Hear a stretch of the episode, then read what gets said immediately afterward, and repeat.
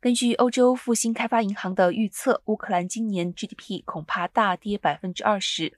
乌克兰总统顾问阿列斯托维奇今天在视讯谈话表示，俄罗斯几乎已经摧毁乌克兰全部的军工业产业。欧洲复兴开发银行照应东欧、中欧、东南欧、中亚、土耳其等区域的新兴经济体，他们在声明中表示。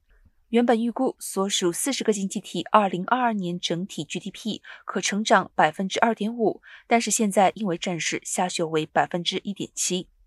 欧洲复兴开发银行首席经济学家贾弗希克在声明中表示，区域内的通货膨胀压力本就已经异常高，现在看来肯定更加恶化，对于区域内许多低收入的经济体产生不成比例冲击。